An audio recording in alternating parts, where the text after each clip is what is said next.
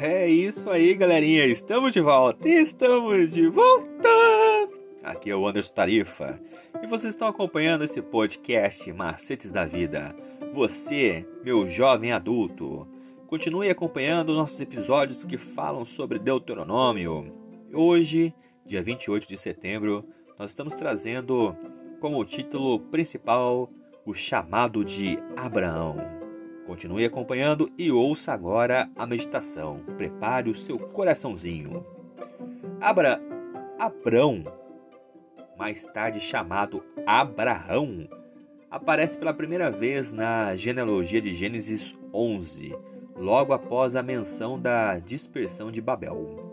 Muitos séculos depois, o apóstolo Paulo, ao tentar lidar com a heresia dos Gálatas, apontou para Abraão, mostrando que o chamado de Deus ao patriarca foi uma expressão inicial do que sempre foi a intenção de Deus, o evangelho ao mundo. Saibam, portanto, que os que têm fé é que são filhos de Abraão.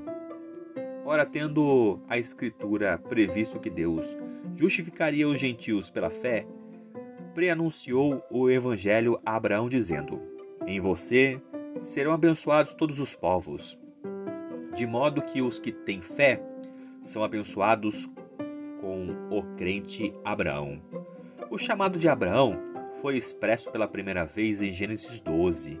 A maior parte do restante deste livro é a história de seus descendentes, uma geração disfuncional após a outra, criando famílias conflituosas e ainda, por meio delas, a promessa foi cumprida, atingindo um ponto crucial com o chamado de Moisés.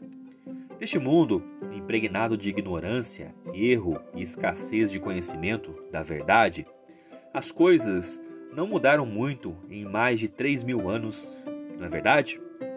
O Senhor chamou seu povo, a semente de Abraão, do Egito.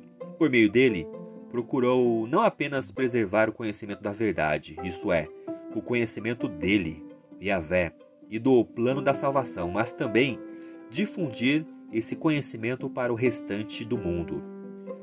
Vamos pensar um pouquinho agora. Como nós, cristãos, nos vemos em relação ao restante do mundo? Que paralelo há entre nós e o antigo Israel? Que responsabilidade isso coloca sobre cada um de nós de forma individual? É isso aí, pessoal. Mais uma vez, obrigado pela atenção que vocês estão disponibilizando para este canal.